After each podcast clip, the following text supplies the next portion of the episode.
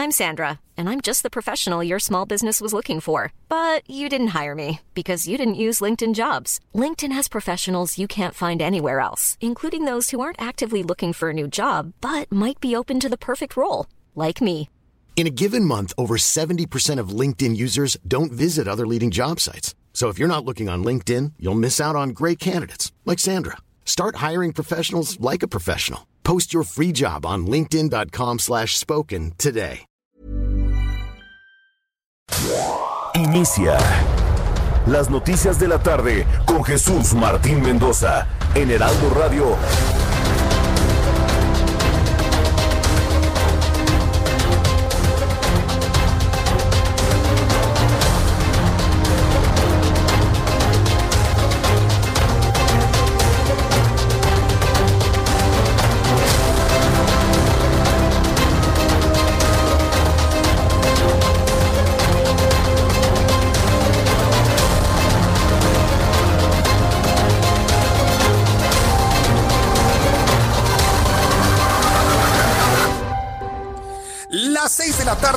Punto, hora del centro de la República Mexicana. Bienvenidos, muy buenas tardes. Iniciamos el Heraldo Radio de esta tarde del martes 26 de enero del año 2021. Súbale el volumen a su radio, que le tengo la información más importante que se ha generado en este día y evidentemente estamos muy, muy pendientes de todo lo que tiene que ver con la salud del presidente de la República, pero además una gran de COVID-19 y esto nos muestra, esto nos muestra la velocidad del contagio en México y en todo el mundo. En primer lugar, quiero informarle en este resumen de noticias en todo el país que las escuelas privadas de México anunciaron que van a reanudar actividades en febrero ante la crisis que enfrenta el sector y la necesidad de los padres de familia de volver a sus actividades económicas. Esto lo ha anunciado Alfredo Villar, presidente de la Asociación Nacional de Escuelas Particulares. Las escuelas particulares quieren regresar a clases presenciales. Si no regresan, mueren. Por lo menos no todas, pero sí las más pequeñas, las que viven de la colegiatura, se está disminuyendo de manera dramática la, eh, la cantidad de alumnos que hay en las escuelas particulares. Y esto evidentemente pues está generando una distorsión económica en este sector de educación muy importante. ¿Está usted de acuerdo en que los niños de escuelas particulares regresen a clases presenciales? Yo le invito a padres de familia para que me lo escriban a través de esta plataforma de YouTube en el canal Jesús Martín MX y además en mi cuenta de Twitter, arroba Jesús Martín MX. También le informo que a tres años de las elecciones presidenciales, Ricardo Anaya comenzó a recorrer mil municipios en México. El ex candidato presidencial nuevamente criticó la manera en la que el gobierno está manejando la crisis sanitaria, por lo que pidió dejar de mentir sobre la pandemia que ha dejado más de 150 mil muertos al día de ayer, ayer por la tarde, se rebasó finalmente esta cifra, datos que dio a conocer la Secretaría de Salud. Esto fue lo que dijo Ricardo Anaya. El gobierno tiene que dejar de mentir. En este momento solo hay dos vacunas aprobadas por COFEPRIS y no hay manera de que los gobiernos estatales o los privados las adquieran de inmediato como ha sugerido el gobierno. La verdad es que en este momento solo las puede comprar el gobierno federal se tiene que dejar ayudar, porque van lentísimo en la vacunación. No lo están haciendo de manera correcta. La gente se sigue muriendo. No lo están haciendo de manera correcta, no lo están haciendo de manera correcta. La gente se está muriendo, la vacunación está lentísima. Algunos de los aspectos del próximo candidato presidencial, Ricardo Anaya, al menos así lo ha planteado, y es uno de los primeros que van y ya se han montado en la carrera presidencial para el año 2024. Y va a ser una voz, una voz que esté constante en medios de comunicación, en redes sociales, contestando evidentemente al presidente de la República, Andrés Manuel López Obrador, que nos han insistido que sigue al frente de las actividades en el país. Mientras tanto, por omisiones en sus declaraciones patrimoniales, la Secretaría de la Función Pública inhabilitó por 10 años a Alfredo Castillo Cervantes, quien se desempeñó como titular de la Comisión Nacional de Cultura Física y Deporte en el sexenio de Enrique Peña Nieto, el otrora poderoso funcionario del gobierno de Peña Nieto, Alfredo Castillo, se va de alguna manera ya castigado 10 años de ocupar cualquier posición de servidor público. Platicar de esto más adelante aquí en el Heraldo Radio. Y la semana próxima México podría recibir 200 mil dosis de la vacuna rusa Sputnik 5, apuntó Juan Ferrer, titular del Instituto de Salud para el Bienestar. Sin embargo, bueno, se han levantado muchas voces de críticas en el sentido de que los rusos no han permitido que se evalúe su vacuna, que no tiene avales internacionales y que es una vacuna insegura. ¿Usted qué opina de ello? Por lo pronto es lo que nos dijo Juan Ferrer, titular del Instituto de Salud para el Bienestar. El primer embarque llegaría la próxima semana alrededor de 200 mil vacunas, pero estamos hablando que ese es el, primer embarque. Ya luego eh, estaríamos estableciendo hoy en la mañana eh, en la reunión de seguridad que fue coordinada por la secretaria Sánchez Cordero, ya se establece la logística para el transporte. Ahorita estamos viendo todos los aspectos técnicos. Bien, pues eh, esto es lo que comentó el propio titular del Instituto de Salud para el Bienestar. Y, me parece que es muy importante señalarlo. Finalmente ha estado muy interesado en el asunto de las vacunas, pero estaremos muy atentos de ello. ¿Sirve la vacuna de los rusos? ¿Sirve la vacuna de los chinos? Créame que los médicos que están conociendo de primera mano toda esta información no están muy convencidos de la calidad de la vacuna china ni de la vacuna rusa. Los médicos, los mejores médicos de este país confían en la de Pfizer, en la de AstraZeneca, la que realice Sanofi en su momento, la de Cancino, pero la de Cancino es la China. Pero imagínense, estamos hablando de que ya empieza a haber divisiones de opinión en cuanto a la calidad de las vacunas. Ya lo platicaremos más adelante aquí en el Heraldo Radio. Y debido a la alta demanda que ha causado fraudes y robos, el gobierno de la Ciudad de México habilitó dos centros más de recarga gratuita de oxígeno para pacientes con COVID-19 que lo requieran en sus hogares.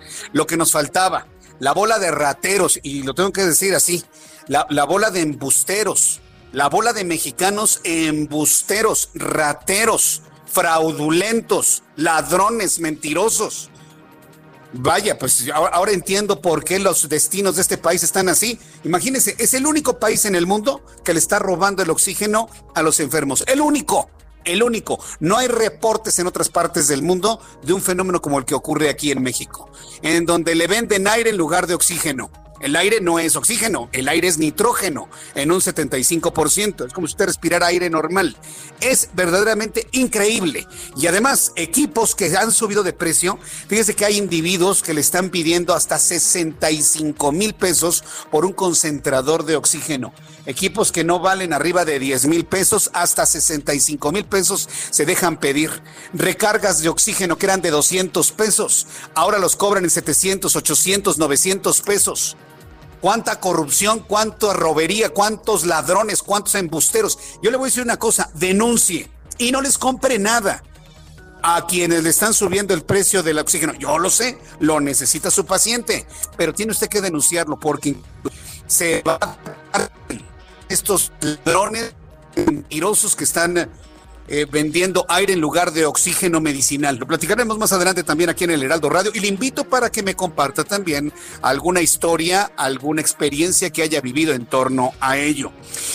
En otras noticias, la jueza de Florida, del Distrito Sur de Florida, Lauren F. Lewis, terminó abruptamente la audiencia. Solución final Mientras tanto, el presidente de los Estados Unidos, Joe Biden, anunció la compra de otros 200 millones de vacunas contra el COVID-19 adicionales a las que ya han sido aprobadas por la Administración de Alimentos y Medicamentos para que sean entregadas este verano. Se espera que se vacunen 300 millones de personas.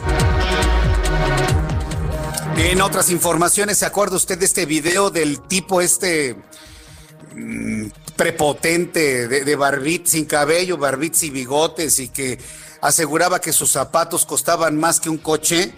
Bueno, solamente un tonto paga más por unos zapatos que por un coche. Digo yo, independientemente de que tenga dinero. Eh, para que vea usted lo que son la gente que no lo tiene. Porque la gente con dinero ni siquiera toma, ni siquiera compra unos zapatos más caros que un automóvil. No, no, no. La gente verdaderamente rica no necesita andarse comprando zapatos caros. Sí lo sabía, ¿no? La gente verdaderamente rica no anda exhibiendo marcas ni nada por el estilo. Ve usted a los hombres más ricos del mundo y vea lo sencillo que visten. Ah, bueno. Entonces, para que usted se dé cuenta en dónde está lo corriente y en dónde está lo auténtico.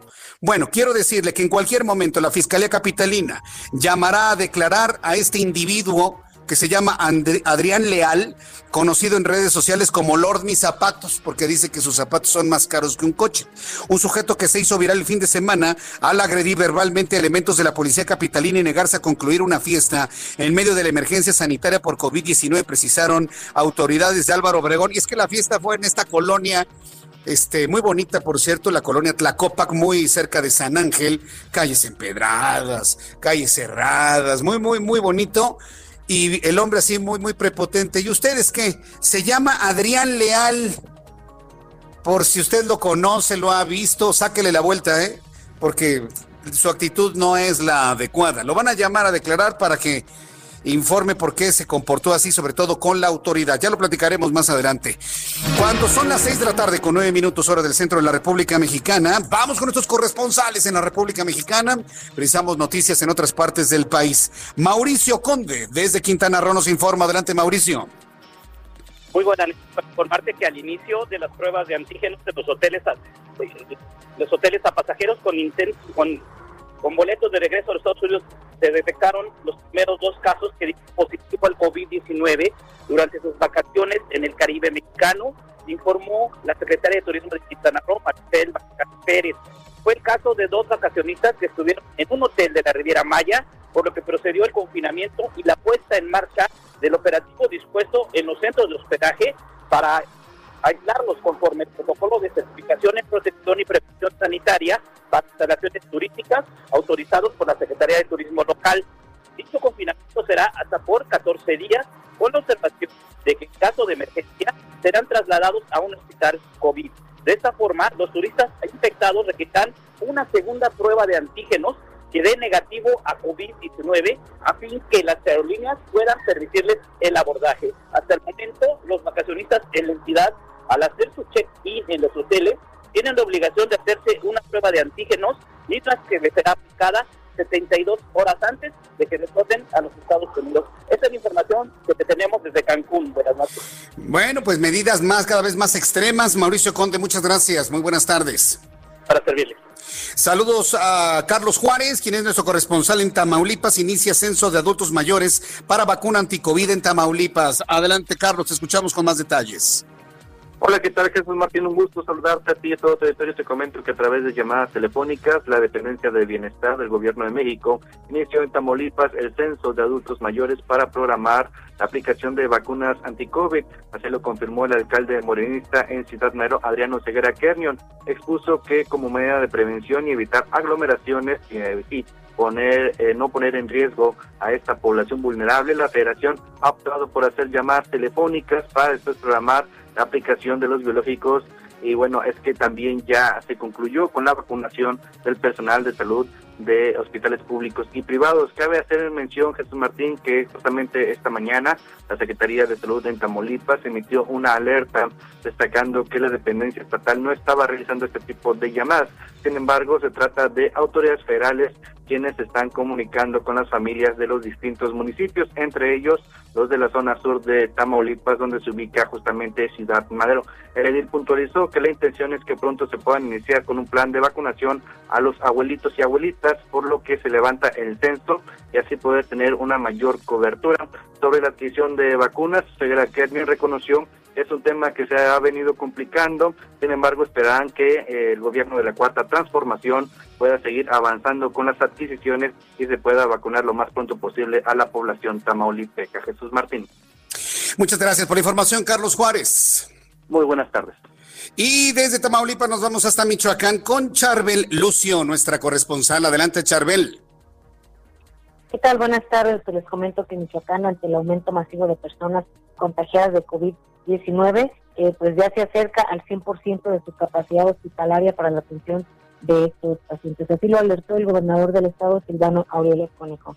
El mandatario dijo que eh, hoy Michoacán reporta en su totalidad un lleno del 89 al 90% de las áreas dispuestas en los hospitales eh, de las diferentes instituciones para la atención COVID-19, mientras que la ciudad de Morelia, que es el actual epicentro de estos contagios, ya llegó a su límite, ya no tiene espacios ni camas para atender a los pacientes más graves de coronavirus. Esta saturación lamentablemente también se reporta en los hospitales eh, privados, que por lo que pues prácticamente ya no ya no hay espacios. Ante este panorama, Aureoles y reiteró la urgencia de respetar las medidas sanitarias que además son parte de un decreto constitucional que emitió a inicios de este año para frenar la cadena de contagios. De lo contrario, eh, pues seguirá en aumento la cifra de muertos que hasta ahora suma 3.150 fallecimientos por COVID-19 en esta casa. Ese es el reporte. Muchas gracias por la información, Charbel. Seguimos pendientes.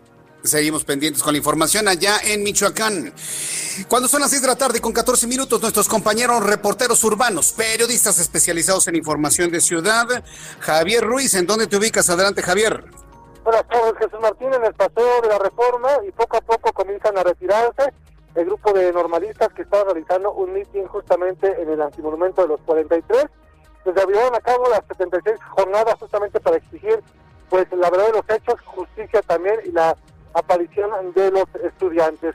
Por algunos momentos se mantuvo cerrado el paseo de reforma de la glorieta de Colón y en dirección hacia la avenida Bucareli. Ya en estos momentos ha sido reabierto este sentido. Del sentido opuesto, pues nunca cerraron el paseo de la reforma. En general, el avance es bastante aceptable para quien se dirige hacia la avenida de los insurgentes o más adelante para continuar hacia la avenida Florencia. Y la avenida Bucareli también, en general, para esta hora presenta carga vehicular, pero la avance todavía es constante a partir de la avenida Hidalgo y esto en dirección a Reforma o más adelante para continuar a la avenida Morelos. De momento, Jesús Martín, el reporte que tenemos en la zona centro de la Ciudad de México. Muchas gracias por la información, Javier Ruiz. Estamos atentos, hasta luego, buenas tardes. Eh, estamos atentos, hasta luego. Y saludo con mucho gusto a mi compañero Gerardo Galicia. ¿En qué zona del Valle de México te encuentras, Gerardo? Adelante. El gusto es nuestro, Jesús Martín. Excelente tarde. Y estamos recorriendo la casa de Tlalpan. Dejamos atrás la zona del circuito bicentenario en su tramo Río Churubusco y vamos hacia la zona sur de la capital. Hemos encontrado un avance cada vez más complicado, está completamente saturada la calzada de Tlalpan y además hay que recordar que tenemos camiones brindando el servicio de la línea número 2 del metro, por ello van a toparse con asentamientos prácticamente en todas las estaciones de la línea 2 y se dirigen a la zona sur, hay que manejar con mucha paciencia, buscar carriles de la izquierda para tratar de avanzar de manera más rápida. La velocidad máxima que alcanzamos en la motocicleta de Heraldo Jesús Martín fue de 30 a 35 kilómetros por hora, así que habrá que tomarlo con mucha paciencia. Y el sentido opuesto está avanzando muy bien. Tlalpan sí es opción para quienes se trasladan hacia la zona centro de la capital. Y por lo pronto, el reporte. Muchas gracias, Gerardo Galicia, por la información. Buenas tardes. Excelente tarde. Excelente tarde, una buena tarde aquí en el centro del país, en general en toda la República Mexicana, con cielo despejado, luego del tránsito de varios frentes fríos, en un ratito más de información meteorológica, pero en este momento vamos a revisar lo que sucedía un día como hoy, 26 de enero, en otros momentos del tiempo y de la historia, con Abraham Arriola. Bienvenidos, esto es un día como hoy en la historia y qué gusto verte de vuelta Jesús, bienvenido. 26 de enero 1837. En los Estados Unidos, Michigan es admitido como el estado número 26. 1961. También en los Estados Unidos, John F. Kennedy nombra a Janet Travel como su doctora. Es la primera vez que una mujer ocupa ese cargo. Mientras tanto, en 1915, en México entran en la capital las fuerzas de Venustiano Carranza, mientras Álvaro Obregón publica un decreto anulando el papel moneda emitido durante el gobierno de Francisco Villa. Además, hoy es el Día Internacional de la Aduana. En Australia es el Día de Australia. Y en la India es el Día de la República. Hoy es el Día de la Educación Ambiental. Amigos, esto fue un día como hoy en la historia. Gracias. Muchas gracias, Abraham Arreola, por las efemérides del día de hoy. Como todos los días, por supuesto, gracias. Y bueno, continuando con la información, vamos a revisar las condiciones meteorológicas para las próximas horas. Aunque el cielo está despejado en gran parte de la República Mexicana, aunque está despejado el cielo, ah, qué frío aquí en el centro del país, ¿eh? Sigue haciendo algo de frío, ya no tan crudo como las últimas dos semanas, pero vaya que se sigue haciendo frío. ¿Qué es lo que está dando a conocer el Servicio Meteorológico Nacional que depende de la Comisión Nacional del Agua? La llegada de la octava tormenta invernal. Mucha atención. La llegada de la octava tormenta invernal, el frente número 31 y 32 de un sistema de alta presión los fenómenos más importantes con un alertamiento en rojo debido a la caída de nieve, aguanieve y baja temperatura otra vez en el país. Dice el meteorológico que durante esta noche y madrugada la octava tormenta invernal de la temporada de invierno de ventas de hielo, se va a desplazar sobre Sonora y Chihuahua, ubicándose al final del día al sur de los Estados Unidos, mientras que el Frente Frío número 32 va a recorrer rápidamente el norte noreste de la República Mexicana. Estas condiciones van a ocasionar lluvias con chubascos en Baja California, en Sonora, en Chihuahua, además de ambiente muy frío a gélido y caída de aguanieve o nieve en zonas serranas de dichos estados en todo lo que es el norte de la República Mexicana. Atención usted que me escuche en el norte del país, en cualquiera de los eh, estados que confluyen, que hacen frontera con los Estados Unidos, va a caer nieve agua, nieve, mucho frío durante las próximas horas para que lo tome en cuenta. Y estamos observando además que en los estados de la mesa central habrá también mucho viento que podría alcanzar hasta 80 kilómetros por hora. En este momento no sopla el viento en la Ciudad de México, pero esto podría ocurrir durante la noche, durante la madrugada y además eh, en la mesa central, dice el meteorológico, los efectos del Frente Frío número 31 se extenderán con características de estacionario y en proceso de disipación sobre el noreste del territorio nacional. Bien, pues ya con estos elementos de atmósfera, como verán, son dos enormes masas que se están, están entrando por el noroeste de la República, por el noreste y están recorriendo hacia el occidente y hacia el centro del país. Tómelo en cuenta, por favor. Esta es la situación o pronóstico del tiempo para las siguientes Amigos en Acapulco, Guerrero. Qué gusto saludarlos a través del 92.1 de FM en Acapulco. En este momento hay 26 grados en Acapulquito. Qué rico. Mínima 23, máxima 29 con cielo totalmente despejado. La verdad es que es, un lugar maravilloso, Acapulco. Eh, en, otras de las ciudades, eh, quiero informarle cómo estamos en cuanto a clima en Guadalajara, Jalisco. La temperatura en este momento en Guadalajara es de 23 grados. Ah, eh, la temperatura mínima estará en 17 y la, perdón, la temperatura mínima estará en 9 en Guadalajara y la máxima en 29 grados. Bastante frío al amanecer en Guadalajara. En Monterrey, 25 grados en este momento, ya cayó la noche allá en Monterrey, mínima 8, máxima 18 grados para el día de mañana. En Tijuana, es una de las zonas más frías del país, con una temperatura en este momento de 12 grados, mínima 4 y apenas la máxima alcanzará 15 grados para el día de mañana. En Villahermosa, Tabasco, vaya calor, 29 en este momento, mínima 22 y mañana 33 grados en Villahermosa. Amigos, en Mérida, Yucatán, mínima 22, máxima 34. En Cuernavaca, Morelos, efectivamente es la eterna primavera, mínima 12, máxima 27. Y aquí en la capital de la República, para usted que me está escuchando aquí en la capital del país, la temperatura en estos momentos es de 19 grados. La temperatura mínima oscilará entre 7 y 8 y la máxima para mañana 25 grados Celsius.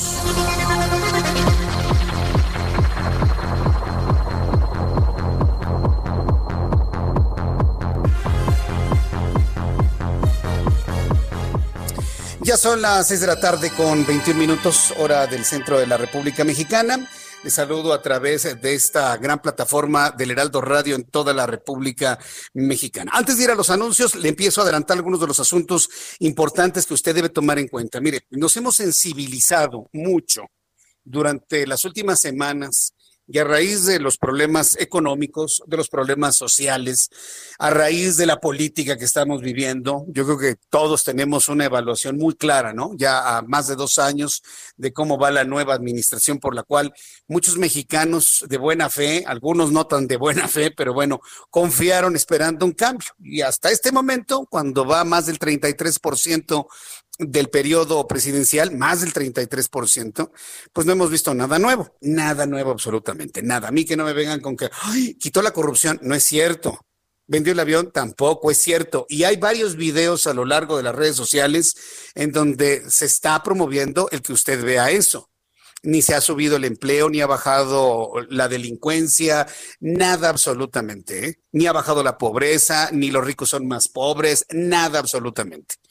Entonces, no, se ha hecho nada. Entonces, ¿qué es lo que se ha estado mencionando para poder encontrar equilibrios muy sanos en cualquier democracia? Porque si nos vamos a presumir que somos un país democrático, bueno, pues nuestra alternativa son las elecciones del próximo mes de junio. Estamos haciendo una gran convocatoria para que usted vaya a las urnas a votar por el partido que usted quiera, pero hay que salir a votar de una manera inteligente, de una manera en donde usted equilibre las cosas para que no se haga la voluntad de una sola persona. Bueno, ¿por qué le digo todo esto? Porque es muy importante que ya desde ahora en el mes de enero, vaya revisando su credencial para votar con fotografía. ¿Ya la, sí la tiene o ya se la robaron o ya se le perdió o ya le entregó por un kilo de frijol? A ver, platíqueme. ¿Dónde está su credencial para votar con fotografía? Es una herramienta que tenemos que empezar a ubicar, a pulir, a resguardar muy bien y si no la tiene, empezar su trámite. Después de los anuncios, le voy a informar cómo el INE ha dado a conocer que amplía la vigencia de credenciales de elector para los comicios de 2021 y esto me parece que es un gran avance para que usted pueda votar el próximo mes de junio. Después de los anuncios le platico esto y le invito para que me escriba a través de nuestra plataforma de Twitter, arroba Jesús Martín MX y en el canal de YouTube. Tenemos un chat en vivo en el canal Jesús Martín MX. Voy los anuncios y regresamos. Escuchas a Jesús Martín Mendoza con las noticias de la tarde por Heraldo Radio, una estación de Heraldo Media Group. Escucha las noticias de la tarde con Jesús Martín Mendoza.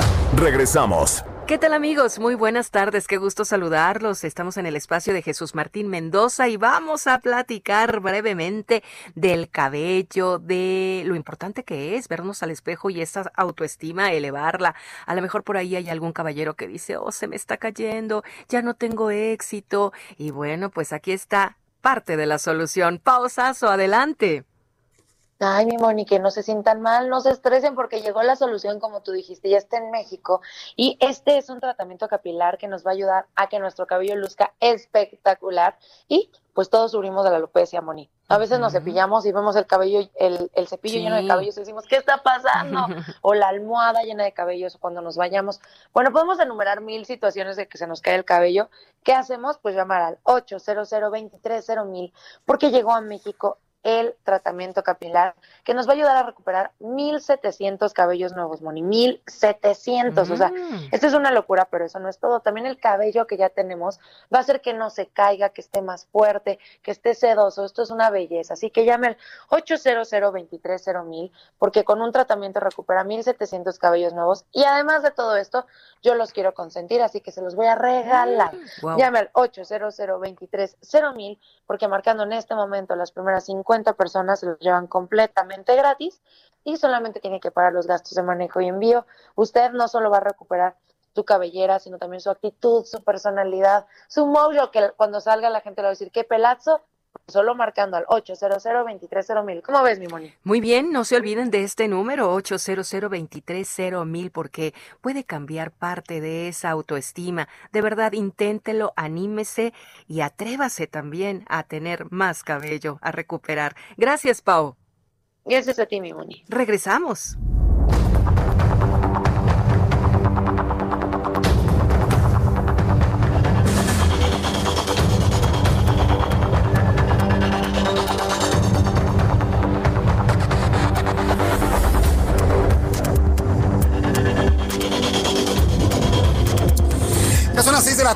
Con 32 minutos, hora del centro de la República Mexicana. Yo soy Jesús Martín Mendoza. Les saludo a través de las emisoras del Heraldo Radio en toda la República Mexicana. Muchas gracias por sus comentarios que me están enviando a través de nuestra plataforma de YouTube en el canal Jesús Martín MX. Eh, varias personas me han dicho ahora que estábamos comentando del estado de salud del presidente de la República. Eh, eh, él no está hospitalizado, él está en su casa. Él está en su casa recuperándose, dicen que de manera satisfactoria, la información que tenemos, que está cursando con síntomas leves y que está al tanto y en control de, los asuntos de interés nacional. Bueno, pues eso está muy bien. Eh, pero sí algunas personas me estaban preguntando que por qué va a Médica Sur y no se va a, unas, a un hospital del Liste. Bueno, pues mire, nosotros hemos estado informando, hemos estado informando de la saturación de esos hospitales y están un poco más saturados los hospitales públicos que los privados. Yo no voy a justificar eso, pero sí también digo, hay que decirlo, ¿no? Mucha gente que me escribe están eh, pidiendo que el presidente se vaya a un ISTE como él mismo lo ha promovido, como en su momento lo comentó. Yo creo que sí lo vamos a ver en una clínica del ISTE. Nada más deje que pueda salir un poquito. Nada más deja que ya el su médico le dé la posibilidad de levantarse, de poder salir. Yo creo que sí lo vamos a ver en una clínica del ISTE Sí, porque acuérdese que la política también es esto, ¿no? Es también la imagen, el poder generar y cumplir las expectativas de algunos, y estoy seguro que lo van a hacer. Independientemente de que llegue a América Sur, allá en la Actoriel o Guerra, que cierren todas las calles aledañas, que cierren todo un piso cuando él va, independientemente de eso, yo estoy seguro que sí va a ir a una clínica de liste, tarde o temprano, para pues, tapar el ojo al macho, ¿no? Por lo menos. Entonces es cuestión, es cuestión de esperar. Ahora, si él está en una necesidad urgente de atención médica, nada más pues entender que es el presidente de la República, a fin de cuentas, ¿no? Pero bueno, ¿con qué vamos, Orlando? ¿Me decías?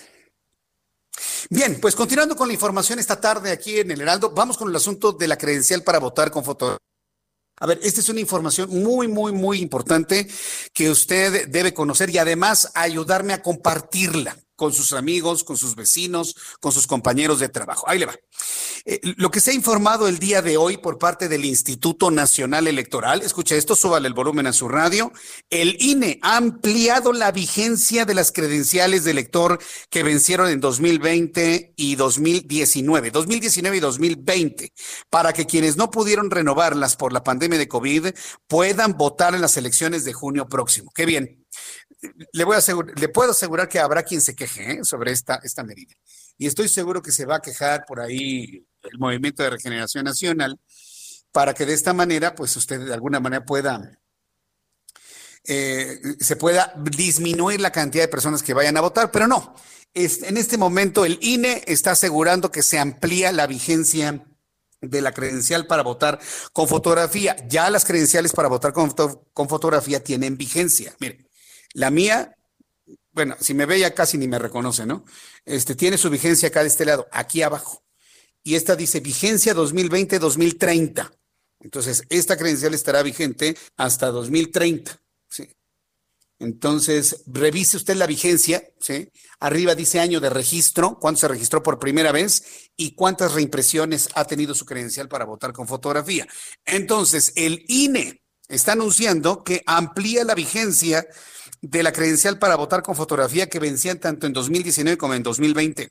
A través de un video difundido en Twitter, el consejero presidente del INE, Lorenzo Córdoba, dijo que las credenciales que vencieron en 2019 y 2020 podrán ser utilizadas para votar en los comicios de junio y seguirán siendo válidas durante 2021 como mecanismo de identificación oficial señaló que es muy importante la participación ciudadana en estas elecciones. Por ello, el instituto ha tomado medidas para facilitar que todos los mexicanos mayores de edad puedan contar con la credencial para votar con fotografía. Tener esta herramienta, la credencial para votar con fotografía, aquí se la estoy mostrando mi credencial a quienes me están viendo a través de YouTube, el tener este, esta herramienta nos habilita para entonces poder mover las cosas políticamente en nuestro país en junio. Mire, vea la credencial. Esta credencial es una herramienta valiosísima en este momento. ¿eh? Es una herramienta valiosísima.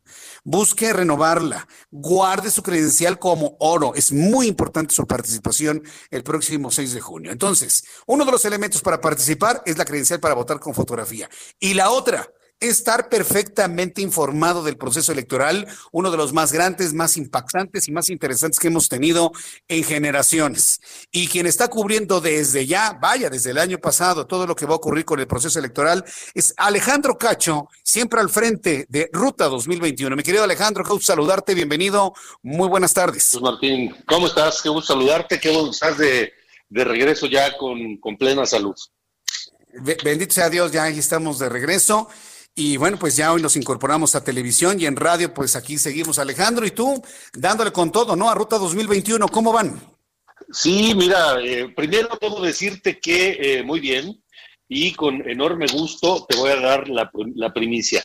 A partir de este próximo domingo, Ruta 2021 crece, crece a una hora.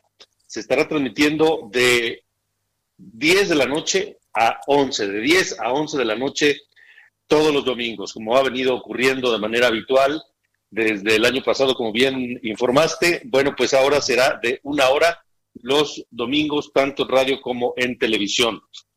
Y tendremos, por supuesto, secciones, por supuesto, tendremos reportajes, entrevistas con los candidatos, este, las encuestas que son tan interesantes, siempre una fotografía del momento de la, de la propia elección. Así que a partir de este próximo domingo a las 10, de las 10 a las 11 de la noche, Ruta 2021 en la televisión y de 9 a 10 de la noche en Heraldo Radio. Pues la verdad me da un enorme gusto el escuchar esto, ¿no? Es el, resultado de la creciente audiencia que tienes, Alejandro, y pues también de los actores políticos, ¿no? Que están buscando entrar en ah, este espacio informativo para hacer ver su voz y su imagen, ¿no? Sí, los candidatos también cooperan, ¿eh? Ellos ponen de su parte, siempre. este, y nosotros les estamos dando seguimiento y las encuestas se están poniendo muy interesantes, querido Jesús Martín, porque los números indican que lo que se veía tal vez como un paseo de campo para Morena se le puede complicar en varios estados. Los números están cerrando. Por ejemplo, te doy uno, Michoacán. En Michoacán, eh, la alianza opositora está eh, pues ganando terreno. Le está ganando el terreno a la alianza oficial, que es la que tiene Morena, porque Morena también tiene a sus aliados. Entonces, pues este, se está poniendo bueno. Otro, otro lugar donde la contienda pinta para estar cerrada y muy interesante es San Luis Potosí. San Luis Potosí. Y otro es Chihuahua, mi querido Jesús Martín. Así que esto se, está poniendo bueno. No, bueno, pues, empezando por la elección interna del PAN, ¿no? En Chihuahua que estuvo, bueno, de, de, pronóstico reservado. Un resultado que nadie esperaba, ¿no, Alejandro? Pues mira, la verdad es que eso no es otra cosa más que muestra de que los señores este, de la política, cuando llegan al gobierno, pues este, se vuelven miopes y entonces solo ven lo que les gusta ver o lo que ven en su entorno más cercano. Pero la verdad es que eh, Maru Campos, que es la candidata confirmada para el Partido Acción Nacional al gobierno del Estado, es la candidata que a pesar de tener al gobernador Javier Corral en contra, con todas y sus amenazas de orden legal y penal en contra de ella, pues ganó la interna. Es decir, los panistas le dijeron a Corral, ah, ah, no nos importa lo que tú digas o lo que tú quieras. El Estado no es tuyo y queremos que Maru Campos sea la candidata. Porque además en Chihuahua la gente le recrimina a Javier Corral que lo único que ha hecho en los seis años, o casi seis años que ha estado en el gobierno, ha sido perseguir a César Duarte, cosa que está bien, pero pues también hay que hacer otras cosas, también hay que trabajar por el Estado y pelearse con López Obrador. Entonces, los chihuahuenses están, están molestos, están inconformes con el gobierno de Corral, pero este, por eso los números están cerrando. hay un, prácticamente un empate técnico en Chihuahua entre la alianza entre la alianza oficial, la de, la de, la de Morena, y eh, los números que, tiene eh, Maru Campos con el PAN y PRD. Otro, otra, otro escenario muy cerrado es el de Nuevo León también, mi querido Martín, donde también prácticamente los números muestran hoy un empate técnico. Eh, en, el caso de Nuevo León, en la próxima elección volverán a gobernar partidos políticos, ¿no? Se va a terminar la era del independiente Jaime Rodríguez. Sí, sin duda. Y es más, te voy a decir una cosa. Pues me parece que va a ser debut y despedida de los independientes, ¿eh? No hay un solo candidato independiente a una posición eh, interesante, importante, digamos de, de gubernatura para arriba, o digamos de presidencias municipales de una ciudad importante, con posibilidades de obtener triunfo. So, fueron como, como, como golondrinas de una tarde y ya, e, entre otras cosas porque la estructura siempre cuenta, ¿no? La estructura de los partidos. Y otra, porque los requisitos que ha puesto la propia autoridad para las candidaturas independientes son verdaderamente tortuosos, ya no, ya no solo complicados, tortuosos. incumplibles los, los, requisitos. Pero bien, pues Alejandro, pues vamos a verte el próximo domingo ya con una hora de programa, verte y escucharte. Enhorabuena por, por este importante avance y crecimiento del programa. El primero en su tipo que se lanzó en medios de comunicación. Y como dice el dicho, el que pega primero pega dos veces. Felicidades por ello, mi querido Alejandro. Gracias, Jesús Martín. Te mando un abrazo y qué bueno que ya estás bien. Muchas gracias, eh, Alejandro. Fuerte abrazo. Hasta la próxima. Buenas noches.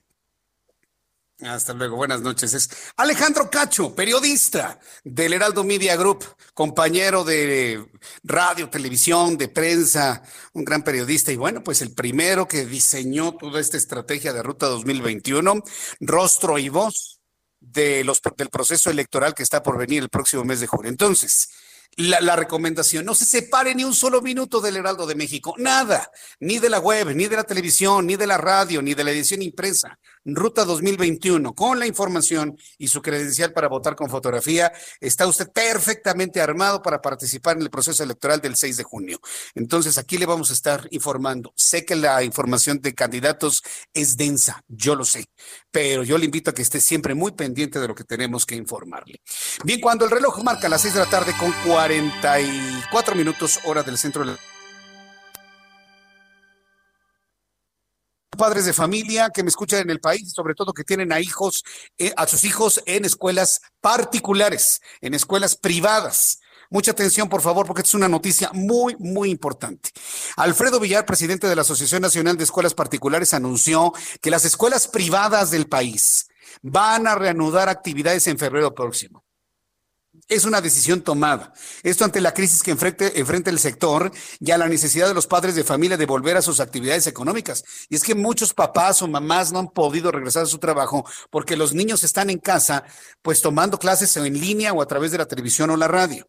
Las escuelas privadas son otro sector que no logró sortear los contagios del COVID-19 y son 10 mil los centros de estudio que han cerrado de forma definitiva, pero el número podría duplicarse si continúan cerrados. Tengo precisamente en la línea telefónica en esos momentos al ingeniero Alfredo Villar Jiménez, presidente de la Asociación Nacional de, Escuelas Particulares. Ingeniero Villar, me da mucho gusto saludarlo. Bienvenida, muy buenas noches. El gusto es para mí, a sus órdenes. Pues entonces es una decisión tomada, volver a abrir las escuelas particulares, porque si no las abren, entonces desaparecen las escuelas privadas. En ese, en de ese tamaño está la preocupación en este momento, ingeniero. No es nada más ese, ese objetivo de que hay que abrir las escuelas particulares para que se puedan, se puedan reponer, no. La idea es realmente que tenemos que participar ya en la solución de los problemas de nuestro país. El gobierno no está haciendo nada precisamente para salir adelante. En un momento dado no se pueden suspender los derechos ni restringir los derechos de, de la sociedad. Sin embargo, se está haciendo, ya casi llevamos un año y vamos para más porque ya se habló de que este ciclo escolar que termina en junio seguirá en las mismas condiciones a distancia, lo cual está provocando muchísimos problemas ante el confinamiento de todos los estudiantes. ¿Por qué? Porque les está provocando problemas muy fuertes de salud, mentales, emocionales, por, por el estrés que tienen, el aburrimiento, la angustia, etcétera. Todo eso es un gran problema que tienen. Y está creándose también problemas en la cuestión laboral para los maestros, para el personal administrativo, etcétera. Y para estar violando el derecho de las escuelas particulares de impartir educación, eh, el, derecho de los estudiantes de tener educación, el derecho de los trabajadores de tener trabajo bien remunerado y de los padres de familia, como lo mencionaba precisamente, eh, que tienen y no pueden estar eh, atendiendo a sus hijos allí. Y sobre todo un sistema educativo a distancia, obsoleto, que no tiene ninguna eh, nada positivo y al contrario está haciendo un retraso muy fuerte. Entonces ya vimos que el gobierno no tiene la capacidad ni los recursos para sacar adelante y enfrentar esta, estos problemas, estas crisis que se están provocando cada vez mayores. Entonces la sociedad es la que tiene que participar. Y esa es una de las situaciones que nosotros tenemos, que la sociedad participe y nosotros somos parte de la sociedad. Entonces tenemos que participar en la solución de estos problemas y eh, que se, respeten los derechos y que eh, simplemente todo apegado al Estado de Derecho. Estamos exigiendo que se cumpla con la ley nada más. Yo, estoy de acuerdo con eso, este ingeniero. Mire, eh, y quienes tenemos a hijos en escuelas particulares, yo mismo estudié en escuelas particulares, perfectamente bien eh, lo que no eh, asistir a clases significa en cuanto a la disminución de la matrícula y por lo tanto, bueno, pues el cierre de las escuelas. Y con esto la pérdida de trabajo de muchos maestros, de maestras, de personal administrativo, de personal de limpieza. Es decir, eso me queda completamente claro. Entiendo la parte de participar en una solución pero actualmente la velocidad del contagio, ¿sí? Tal vez no afectará a la mayoría de los niños, que de suyo sí los afecta, pero van a resultar más afectados los maestros y el personal administrativo de las escuelas. ¿De qué manera se van a blindar a los maestros de escuelas particulares, sobre todo cuando tenemos un gobierno que piensa que lo particular son ricos y por lo tanto que se rasquen con sus propias uñas. Esa es la posición del gobierno actual. Entonces, si no tenemos la herramienta de cuidado para los maestros con vacuna, ¿cómo le vamos a hacer o qué alternativas ustedes están planteando para sobrevivir en este intento? Una de las situaciones es precisamente que veamos el protocolo que está muy bueno, el de la Secretaría de Educación Pública de sanitizar el sector educativo, más ahora estamos agregando otras disposiciones también para hacerlo más efectivo y sobre todo que, la, que los, tanto los maestros como los padres de familia, los estudiantes aprendan se responsabilicen de evitar los contagios, porque ahorita precisamente vemos la irresponsabilidad que hay por parte de la sociedad, y por eso se está contagiando la delincuencia, el desempleo, etcétera, porque no estamos educados, porque no tenemos la capacitación, no tenemos la cultura para dar respuesta a las necesidades. Y esa es una de las situaciones, independientemente de que vamos a ver que participen todos los demás sectores, porque eso también está en la legislación, está en la Ley General de Educación, que participen todas las organizaciones, los sectores diferentes de la iniciativa privada, como el financiero, el industrial, el comercial, etcétera, y que la escuela ponga en práctica sus conocimientos participando en la solución de los problemas. Y allí está precisamente lo que tenemos que hacer, intercambiar información con los padres de familia que propongan qué es lo que se tiene que hacer, no solamente en la escuela, sino en su casa, para que haya una armonía en, esta situación. Lo mismo con los maestros y que estemos viendo que tenemos que participar en la solución de los problemas que tiene nuestra sociedad, porque el gobierno no lo está haciendo ni lo va a hacer. Y el gran problema es que ya no solamente el problema es para las escuelas particulares, sino para todo el sector educativo en el que están las escuelas oficiales. ¿Por qué? Porque han desertado muchos alumnos de las escuelas particulares, han ido a las escuelas oficiales. ¿Qué pasa si regresáramos a, la educación presencial? Grupos de 90 alumnos, ¿qué va a pasar allí? Es un gran problema. Y ahora lo que tenemos que hacer también es tener comunicación con la nueva secretaria de Educación que todavía no entra porque todavía está eh, Moctezuma allí, porque todavía, aunque ya fue eh, nominado como embajador, pero todavía no tiene eh, la, la, aceptación del, de los, del Senado. Entonces lo que tenemos que hacer es, hasta que entre esta secretaria, y ver que también esta secretaria hable con todos los secretarios y los de, de Estado y los gobernadores, porque todos tienen que participar, porque las escuelas particulares son parte integral del sistema educativo nacional. Bien, pues eh, yo estoy leyendo los comentarios del público que nos está escuchando y que nos está viendo y la gente no está de acuerdo, ¿eh? Y se lo tengo que decir, ingeniero, ¿cómo es? la gente no está de acuerdo en el regreso a las escuelas particulares por el riesgo de contagio de niños y maestros que me escriben que no están dispuestos a contagiarse. ¿Qué van a hacer ante esta posición de la opinión pública? Estoy de acuerdo totalmente con lo que usted me está mencionando, porque eso lo, lo, lo vimos ya en un momento hay padres de familia que no quieren enviar a sus hijos precisamente para no arriesgarlos, pero hay padres de familia y es el, es el mayor número de padres de familia, el 65%, 60%, que sí quieren ya que sus hijos regresen a, las clases presenciales por todos los problemas que están teniendo. Entonces, sí sabemos de antemano que hay una gran cantidad de padres de familia que no quieren. Y así es como vamos a iniciar. Vamos a tratar de iniciar con los padres que sí quieren y porque tampoco podemos admitir alumnos que, que, estén enfermos, no se puede admitir tampoco. Entonces, allí se va a iniciar y no van a iniciar el 100% de las escuelas tampoco, sino realmente las que quieran participar en la solución de estos problemas. Y ahora vamos a ver que los padres que no quieren poco a poco se van a ir dando cuenta de que tenemos que regresar porque el futuro de sus hijos está tremendo. No hay forma de recuperar en estos momentos estos sistemas educativos obsoletos que tenemos, aunque son en línea, pero por televisión, etcétera. Eso está haciendo que el futuro de, de los estudiantes sea terrible. Y para recuperarlo serían seis años aproximadamente. Y el problema es mundial, ¿eh? Digo, el problema es mundial y hay otros países donde los niños han regresado a la escuela y han tenido que regresarse a sus casas ante el incremento eh, del contagio. Entonces, imagínense, si eso pasa, ingeniero, en países cuyos gobiernos han sido más responsables y directamente involucrados en la pandemia, imagínense en este país del tercer mundo, donde su gobierno está nada más preocupado por la imagen propia y no por la salud, puede, puede ser muy grave y, y, un incremento de contagios muy importante. Eh, yo espero que estén conscientes de ello y entiendo que tampoco esto es obligatorio, ¿verdad? Lo que han planteado. Así es, no es obligatorio.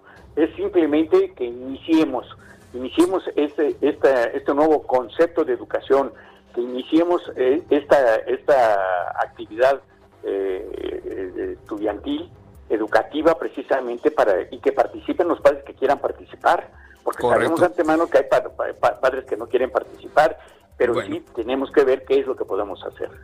Bueno, pues eh, déjeme invitarlo en unas semanas más adelante y saber cómo va fluyendo este, esta idea y esta propuesta. Ingeniero Villar, gracias por este tiempo. muy buenas noches. Me dio mucho gusto saludarlo. Gracias, igualmente, que le vaya muy bien. Es el ingeniero Alfredo Villar. Y bueno, pues las escuelas particulares están en esta situación y quieren colaborar de esta manera. Regreso presencial Voy a los anuncios, regreso con un resumen de noticias y actualización de números de COVID. Escuchas a Jesús Martín Mendoza con las noticias de la tarde por Heraldo Radio, una estación de Heraldo Media Group. Escucha las noticias de la tarde con Jesús Martín Mendoza. Regresamos.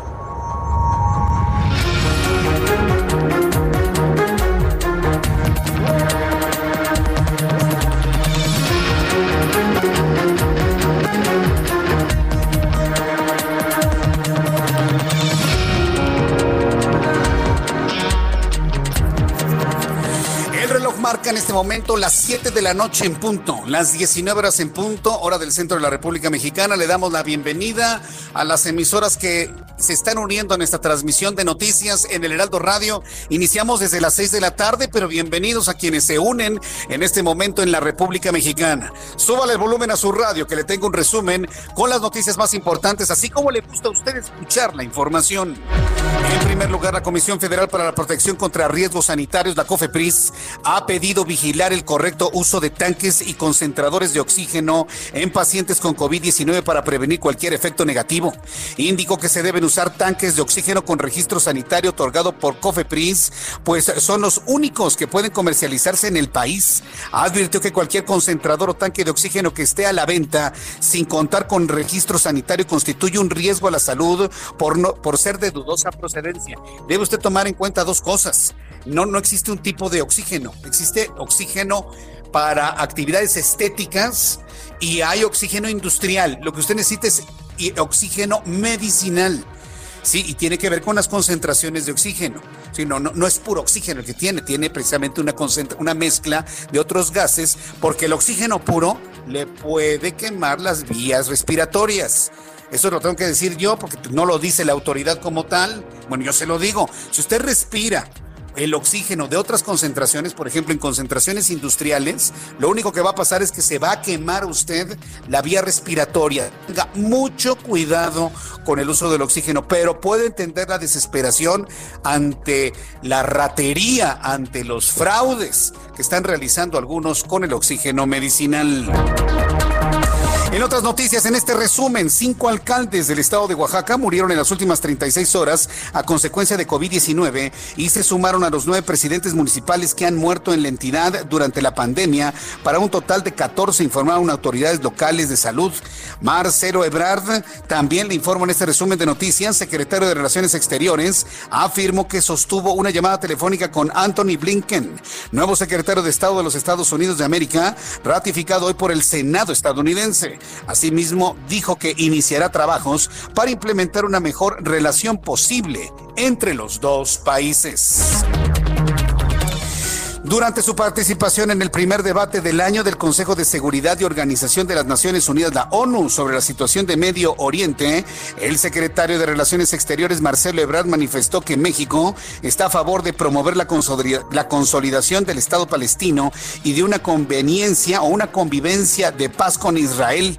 Ebrard destacó que la responsabilidad de retomar el paz recae en primera instancia en el compromiso de Israel y de Palestina. También informo que un paramédico hispano que fue detenido en la Florida, en los Estados Unidos, por haber robado tres dosis de una vacuna contra COVID-19, alega que su supervisor las quería para su madre y le pidió que le hiciera, informó el martes la policía. Joshua Colon, 31 años, ha acusado no solo de robar las vacunas, sino de rellenar los documentos necesarios para vacunarse a nombre de otras personas y brindar información falsa. En todos lados se están robando las vacunas. Aquí en nuestro país, por ejemplo, se forman lidercillos con todo y su parentela se forman dejando sin posibilidad de vacunarse a, enfermeros, enfermeras, médicos de todo tipo, es verdaderamente insostenible. Bueno, pues también está sucediendo en lugares como en Estados Unidos. El mundo llegó hoy a 100 millones de casos de coronavirus, 100 millones el mundo de contagiados de manera acumulada. Eh, con Estados Unidos, la India y Brasil como países más contagiados por COVID-19 según los datos independientes de la Universidad John Hopkins. La cifra del Centro de Estudios revela que tan solo dos meses y 18 días se han duplicado el número de casos de coronavirus, ya que la cifra de los 50 millones se alcanzó el 8 de noviembre. Y le informo en este resumen de noticias que el Vaticano reprendió a un obispo estadounidense retirado por su flagrante comportamiento imprudente con adolescentes, aunque una junta de revisión de la diócesis había determinado que la media docena de denuncias de abusos sexuales en su contra eran creíbles. La Congregación para la Doctrina de la Fe del Vaticano eximió al antiguo obispo de Cheyenne, Wyoming, Joseph Hart, de siete acusaciones de abuso. Determinó que otras cinco no podían demostrarse con certeza moral y dos casos más con jóvenes de 16 y 17 años no podían ser procesados dado que la Iglesia Católica no los consideraba menores en el momento en el que ocurrieron los supuestos abusos. Estas son las noticias en resumen. Le invito para que siga con nosotros. Le saluda Jesús Martín Mendoza.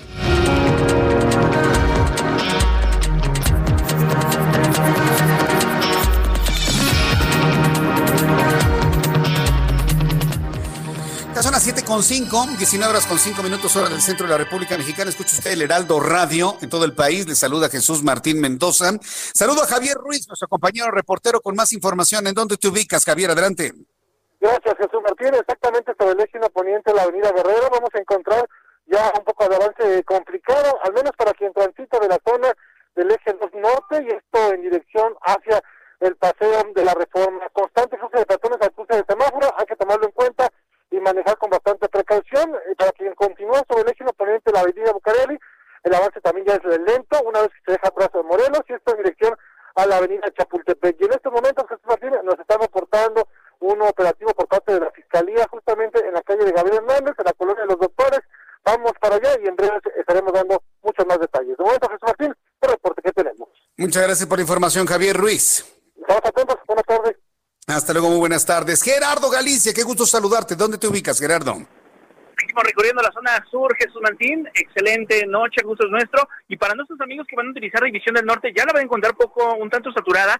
Eh, justo llegando a su cruce con Calzada de las Bombas y Calzada del Hueso. En ambos sentidos es difícil avanzar, se debe a operación de semáforos y por supuesto a la gran cantidad de personas que utiliza División del Norte como alternativa a Miramontes y a la Calzada de Tlalpan que rumbo al sur ya también comienzan a saturarse. Habrá que manejar con mucha, mucha calma y donde tenemos movilización policiaca y de equipos de emergencia es en el kilómetro 32 de la carretera federal México-Cuernavaca. Y van a salir a carretera llegando a la zona de Topilejo, hay que manejar con mucha precaución. Hay un accidente, se ven involucrados dos vehículos, se hablaba de dos personas lesionadas, pero lo que sí tenemos es reducción a un solo carril sobre la carretera federal. De preferencia hay que utilizar la autopista y de esta manera evitan el accidente. Y por lo pronto, Jesús Martín, el reporte.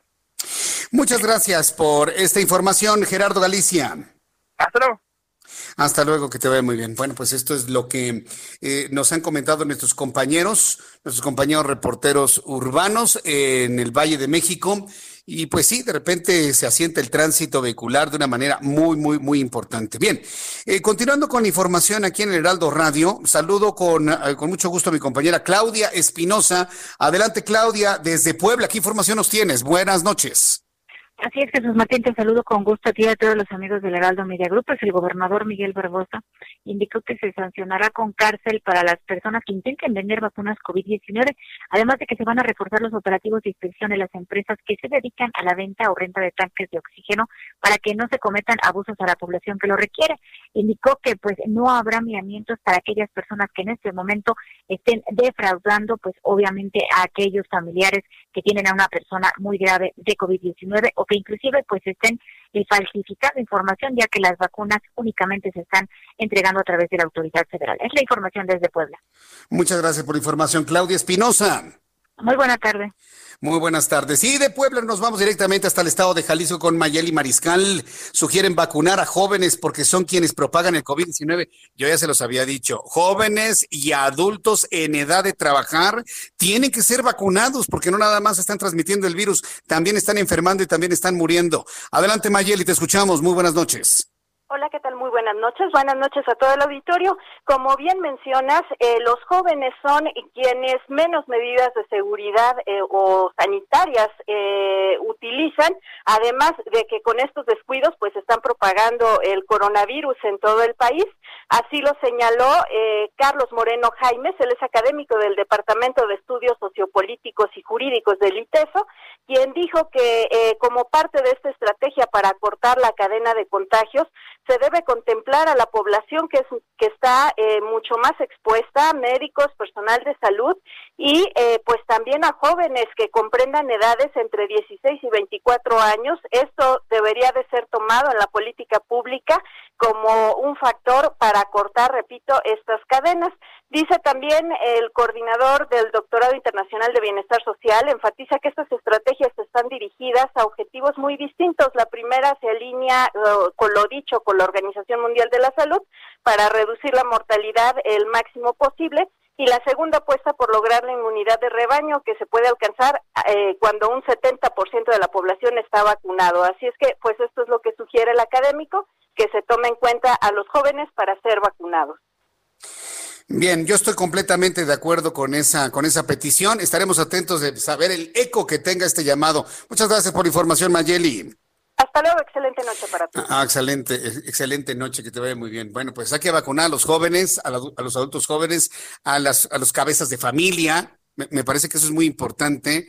Lo vuelvo a decir, antes de que ocurra algo, señores usted que me escucha aquí en el Heraldo Radio y para todos los que en el gobierno están monitoreando este programa de noticias, incluyan, pero de manera urgente, pero de manera urgente, así se los digo, incluyan a los responsables de cadenas productivas en México. Porque ustedes no vacunan a los campesinos, si ustedes no vacunan a los que están en centrales de abasto, quien, si no están, no vacunan a los que transportan y distribuyen los alimentos, el agua necesaria, vamos a estar en un problema. Si ustedes no vacunan a la gente clave que mantiene en funcionamiento el país, y me refiero a quienes bombean agua a las ciudades, ¿no, lo había pensado? Ah, pues hay que pensarlo. ¿Sí? Quienes eh, están de alguna manera al frente de termoeléctricas, hidroeléctricas, eoloeléctricas, para poder mantener el flujo de energía eléctrica. Si no se vacuna a la gente en puestos clave de funcionamiento del país, vamos a estar en un problema anda el gobierno actual del de López Obrador caravaneando políticamente para obtener votos, pero la vacuna se tiene que aplicar en los puntos claves, en personas claves para mantener el... Eh, eh, primero, el devenir económico, pero se debe mantener el funcionamiento del país protegiendo a la gente que mantiene funcionando el país. Y ahí nos podemos seguir, prácticamente son todos. ¿eh? Entonces, eso de, de seleccionar por edades, pues este, es como cuando alguien selecciona o ordena los libros en una biblioteca por sus colores y sus tamaños, ¿eh? exactamente lo mismo con ese, con ese nivel de inteligencia. Entonces, tengo que decir de esa manera para que empiecen a entender que esa estrategia no funciona, señores. No funciona. No funciona. ¿Cuándo van a vacunar a los maestros, por ejemplo? ¿Cuándo van a vacunar a los maestros? Independientemente de la entrevista que tuvimos hoy con el, representante de las escuelas particulares, llegará en su momento cuando las escuelas públicas también tengan que regresar a escuelas, a, clases presenciales. ¿Por qué? Porque me dicen que los materiales de, transmitidos por radio y televisión sí son buenos, pero evidentemente no tienen el impacto de una clase presencial. Entonces, el gobierno tiene nuevamente que revisar cuáles son las prioridades para la aplicación de la vacuna y que, se, y que además de las personas adultas mayores se lo apliquen a jóvenes, a gente que tiene hijos pequeños, a gente que está trabajando y generando impuestos y además a las, eh, a las cadenas productivas. Las cadenas productivas. Porque yo no me puedo imaginar un país en el que usted vaya a la tiendita de la esquina, al mercado sobre ruedas o a la tienda de autoservicio, quiera comprar agua y no hay agua. No, pues que no hay agua porque los que transportaban el agua se murieron. No, no, ya no hay carne, fíjese, no, no, ha llegado la carne. Es que los tablajeros pues, se murieron de COVID. Ah, mire. No, no, ha llegado la producción de lechugas ni, ni, tenemos nada de verduras. ¿Por qué? Pues es que de los estados donde está, están muy enfermos y no han podido trabajar se, da cuenta y eso no lo han visto. Y mire que cualquier persona que tenga sensibilidad en esto ya lo hubiese pensado y hasta este momento en ninguna mañanera, hágala quien la haga, la mañanera, se ha planteado el proteger a la gente que está en las cadenas productivas. No lo había pensado, lo digo al aire para que otros colegas me ayuden a plantearlo y que las entidades gubernamentales digan al presidente, sí, tenemos que vacunar antes que a los borregos de la nación yo prefiero que vacunen a un campesino que me va a proporcionar alimento y no a un borrego de la nación que me dicen, voten por Morena, ¿eh? Y les regalamos un kilito de, de frijolito, ¿eh? No, no, por favor, yo creo que ya este país tiene que evolucionar. Tenemos que avanzar mentalmente. Y jale usted a quien no avanza, jálelo, jálelo, ayúdeme, ayúdeme a jalarlo. Tenemos que evolucionar no involucionar, por favor, vacunar a los borregos de la nación. Digo, también son seres humanos, son mexicanos, pero no urge vacunar a quien está pidiendo el voto, urge vacunar a quien produce alimento y nos garantiza agua para beber. ¿No lo había usted pensado así? Ah, bueno, pues ahí yo se lo, se lo pongo en la mesa. Bueno, pues ya una vez planteado este asunto, también en un ratito más le voy a platicar sobre la lista de pasajeros de Aeroméxico en donde viajó el presidente López Obrador, evidentemente ya enfermo, evidentemente contagiando el COVID-19. Ya finalmente han sido detectados, han sido contactados por parte de la tripulación del vuelo comercial en el que regresó el señor López Obrador a la Ciudad de México de San Luis Potosí. Ya fue, este, ya fue puesta en cuarentena tras positivo de COVID del presidente. Aeroméxico informa que ya entregó a las autoridades sanitarias competentes los datos también de pasajeros del vuelo en que viajó López Obrador. Ahí está, un efecto de estar viajando con el presidente. Y con cualquier otra persona enferma, hombre. Pero no había necesidad de eso, ¿está de acuerdo? No había necesidad de eso, insisto. Bueno, pues muchas personas están enfermando, muchas personas están enfermando y las familias están verdaderamente angustiadas, muy angustiadas, porque un familiar requiere oxígeno suplementario, oxígeno medicinal, y ante la gran demanda de oxígeno, pues estos rateros, embusteros, fraudulentos, corruptos, han triplicado el precio del oxígeno sin una razón justificada. En los últimos tres meses, los precios de venta, renta y recarga de tanques de oxígeno registraron un incremento hasta el triple, ha reportado la Alianza Nacional de Pequeños Comerciantes, LAMPEC. El presidente de esta asociación, de esta alianza, quien es Cuauhtémoc Rivera, afirmó que en una recarga de un tanque de 680 litros en noviembre y en diciembre de 2020 costó 250 pesos, ahora anda rondando los 700 pesos por recarga, es decir, un incremento del 176%.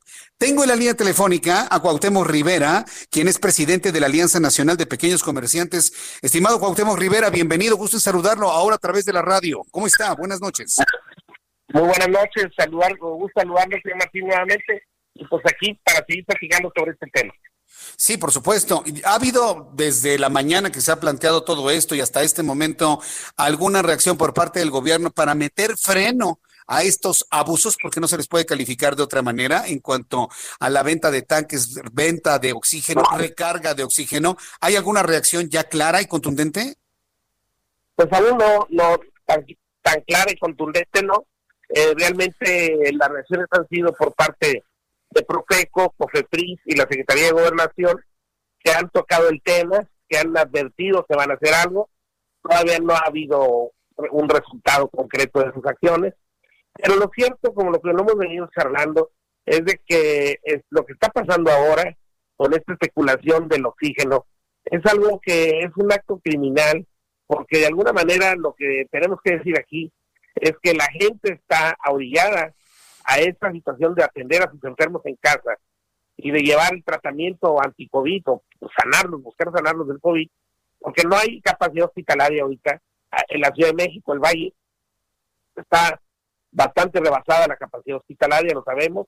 Hay mucha gente que se ha visto obligada a atender a su gente en casa, dan el tratamiento y llega un momento en que demandan oxígeno auxiliar y en ese momento es cuando se topa con esta realidad que hemos venido diciendo. No hay venta de equipo ya, pura venta de equipo, la recarga se encareció, como bien lo señaló usted, y nada más como un ejemplo, como lo hemos venido diciendo, el tanque que es el de carrito de 680 litros, en mes de diciembre estaba en venta en 2.800 pesos, este 3.000, cuando muy caro, y ahora lo quieren vender en 18.000. Y en, en el caso del tanque de 9.500 litros, estaba en 8.000 en diciembre, y ahora lo quieren vender en 38.000. Estos son para efectos, son efectos de demostración de cómo se ha encarecido este segmento y cómo ha metido presión a las economías ya muy muy maltrechas de los hogares que no han, que mal están sacando la pandemia adelante porque han visto caídos sus ingresos o han pasado por una complicación que ahora se le agrega el que se presenta un enfermo en casa y no haya cómo hacerle para auxiliarlo porque está esto muy disparado. La gente empieza a vender pertenencias se empieza a pedir prestado y la cosa está muy complicada para muchas familias mexicanas. Esto es un crimen no la razón es Perdóneme que lo interrumpa. Es que quiero preguntarle que si las razones del incremento de los precios, tanto del tanque, las recargas, tiene que ver con un abuso comercial o porque ya estamos ante una escasez de oxígeno en las formas como se produce y se obtiene. Exactamente, es una área de oportunidad por la ultrademanda y las especulaciones o las ondas especulativas de mercado siempre surgen cuando hay una, una demanda muy elevada y una manera de acreditar eh, es cuando hay desabasto. Entonces la gente batalla mucho para encontrar un punto de venta que tenga eh, un distribuidor que tenga oxígeno para empezar. Y ya teniéndolo, pues se encuentra con estos precios. Entonces es una clara especulación en donde el gobierno federal tiene que actuar, empezando por, el, por, por la cabeza. Cuatro empresas detentan el mercado del oxígeno mexicano, se lo concentran de manera monopólica. Ellos tendrán que acreditar qué están haciendo para poder eh, controlar los precios oficiales de mercado del oxígeno, cómo están distribuyéndolo, cómo lo están eh, eh, dejando en, la mancha de la cadena de comercialización del país y desde luego si está haciendo público los precios oficiales y todo lo todo lo que conlleva un control de mercado, de precios de mercado en donde tiene que actuar el gobierno federal con toda fuerza para salvar a la gente de este pues de este asalto, ¿verdad? De esta de este asalto en despoblado que le están haciendo a la, población. ¿Y, estas cuatro empresas son las que están encareciendo el producto o son sus distribuidores, la gente que está abajo en la, en la última cadena de distribución, el último eslabón de, de, de, distribución? ¿Quién es concretamente? ¿Es la misma empresa? Me parece increíble. No, no, en esta cosa no podemos decir, vamos, nadie puede meter la mano al fuego por, por, por alguien en este momento. Se da un clima especulativo todo el mundo, pues, de alguna manera u otra, ve el área de oportunidad de, esa utilidad y pues, seguramente participan de alguna forma en la cadena, pero quien tiene la responsabilidad de que la cadena de algún producto no se contamine en el mercado, y más en este momento, y más un producto como el oxígeno, pues es quien tiene el oxígeno, es quien abre pocas, es quien abre la, el pócar a la cadena y tiene que estar vigilante de que todo ocurra en los mejores términos o mejor dicho, dentro de los márgenes de la ley, los precios oficiales y lo demás. No se puede desentender las empresas principales, quienes tienen el producto y lo detentan, no se pueden desentender de decir, pues nosotros lo llevamos al mercado y ahí a ver cómo lo venden. No es así. No es así. La responsabilidad directa y mayor es de ellos y es a ellos a que em, debemos empezar a pedir cuentas para que nos den la garantía de que están entregando este producto a los distribuidores oficiales, que están con vigilantes de que se respeten los precios oficiales y que sobre todo, mira, también están vendiendo oxígeno, eh, dando gato por liebre y de una manera criminal. Oxígeno para uso industrial como oxígeno medicinal. concentradores de oxígeno para uso cosmético como si fueran para atender el tema del COVID. Es decir, también están haciendo sobre el tema del, de lo encarecido, están vendiendo este productos que no corresponden. Es decir, se aprovechan de la angustia de la gente. Mm. Vaya, estoy viendo a través de internet los precios que han alcanzado los equipos. ¿Cómo es posible que un concentrador valga más de 65 mil pesos? Eso, eso no cuestan esos equipos, 67 mil pesos. En, enero, pues, en diciembre, eh, noviembre, diciembre, estaban en 11 mil pesos. Es increíble. 67.900 estoy viendo aquí. Máquina generadora de oxígeno portátil, 67. No, no lo puedo creer. 65 mil acá este otro concentrador de oxígeno estacionario. México es un es el único país donde está presentando este fenómeno de abusos y de robo, ¿no? En la población. Pues es que eh, lamentablemente este el mercado este el mercado negro o el mercado de la oportunidad se ha presentado con el huevo, se ha presentado con la cerveza, se ha presentado con el frijol, con la cebolla, se ha presentado con muchos productos. Aquí lo que más afecta y duele es que están especulando con la salud de enfermos, de gente que los están orillando, postrando ante la muerte. Eso sí es un asunto que, vaya, se necesita no tener ninguna ni una pizca de moral para poder este, estar buscando ganar, eh, medrando sobre la salud la enfermedad de la gente. Créame que le entendí muy bien cuando dijo que no es no tener una pizca de moral, también es no tener otra cosa. Muchas gracias por este tiempo. Gracias por tomar nuestra llamada telefónica. Que tenga usted muy buenas noches. Igualmente, Martín, me da mucho gusto saludarlo. Gracias, que le vaya muy bien. Hasta pronto. Bueno, hemos conversado con el presidente de la Alianza Nacional de Pequeños Comerciantes, Cuauhtémoc Rivera, haciendo esta denuncia sobre estos ladrones no les compre nada y denúncielo ante la Profeco y denúncielo públicamente. Vamos a seguir con este tema en los siguientes días. Voy a los anuncios y regreso enseguida aquí en el Heraldo Radio. Escuchas a Jesús Martín Mendoza con las noticias de la tarde por Heraldo Radio, una estación de Heraldo Media Group.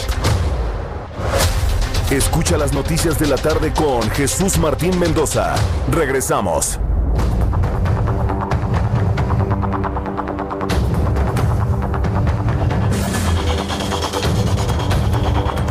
Ya son en este momento las siete y media, las 19 horas con 30 minutos hora del centro de la República Mexicana.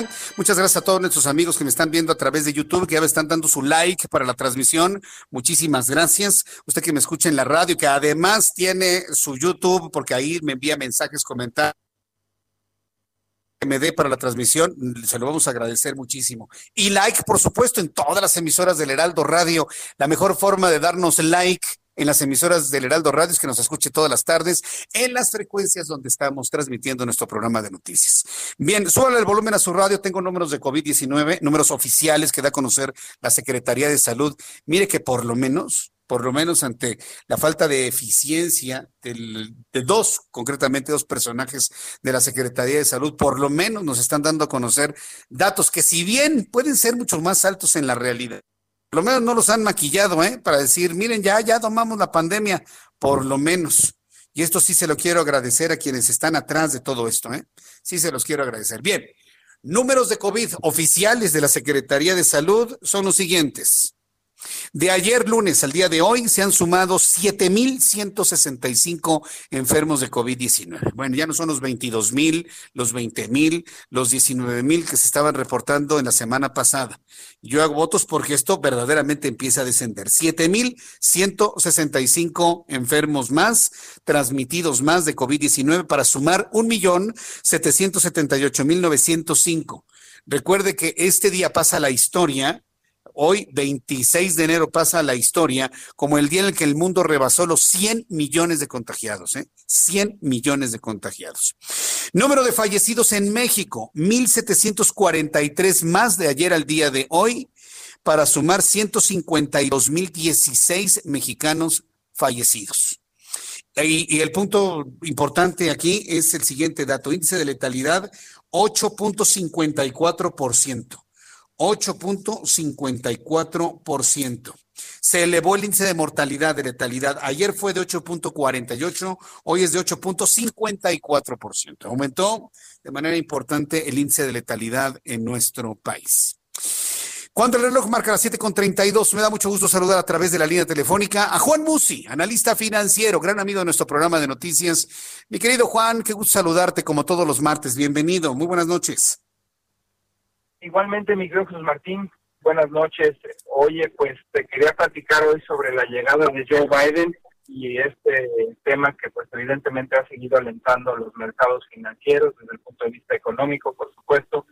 Eh, pues parece que es una llegada con pie derecho, un poco por orden de aparición cronológica, diría yo que fue una toma de posesión bastante buena, sin ningún tipo de sobresalto, sin ninguna sorpresa negativa, vamos, vamos a Vamos a volver a marcarle a mi compañero y querido amigo Juan Musi. Es que no, nos ayudó el enlace telefónico. Este, vamos a volverlo a enlazar porque en FM no, lo están escuchando muy bien.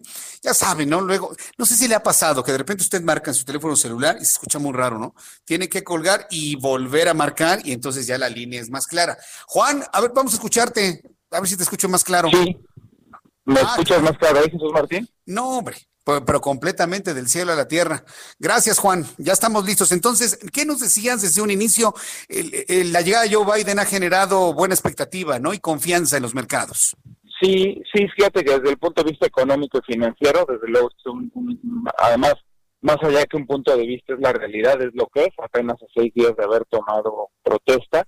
Eh, de manera favorable para Martín, el evento de tema de protesta, el discurso, no hubo ningún tipo de sobresalto ni evento social que pudiera incluso manchar la toma de, protesta. Obviamente eso nos tenía nervioso a todos.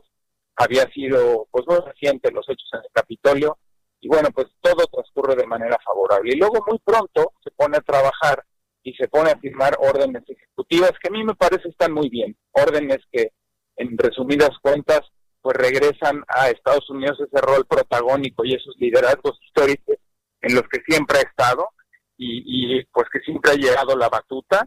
Eh, me refiero pues a regresar a la OTAN, me refiero a regresar a la Organización Mundial de la Salud, me refiero también al regreso al Pacto del Cambio Climático. Evidentemente Biden es un hombre ferviente creyente en el calentamiento global, en el tema de energías renovables y todo lo que tiene que ver con eh, energías limpias.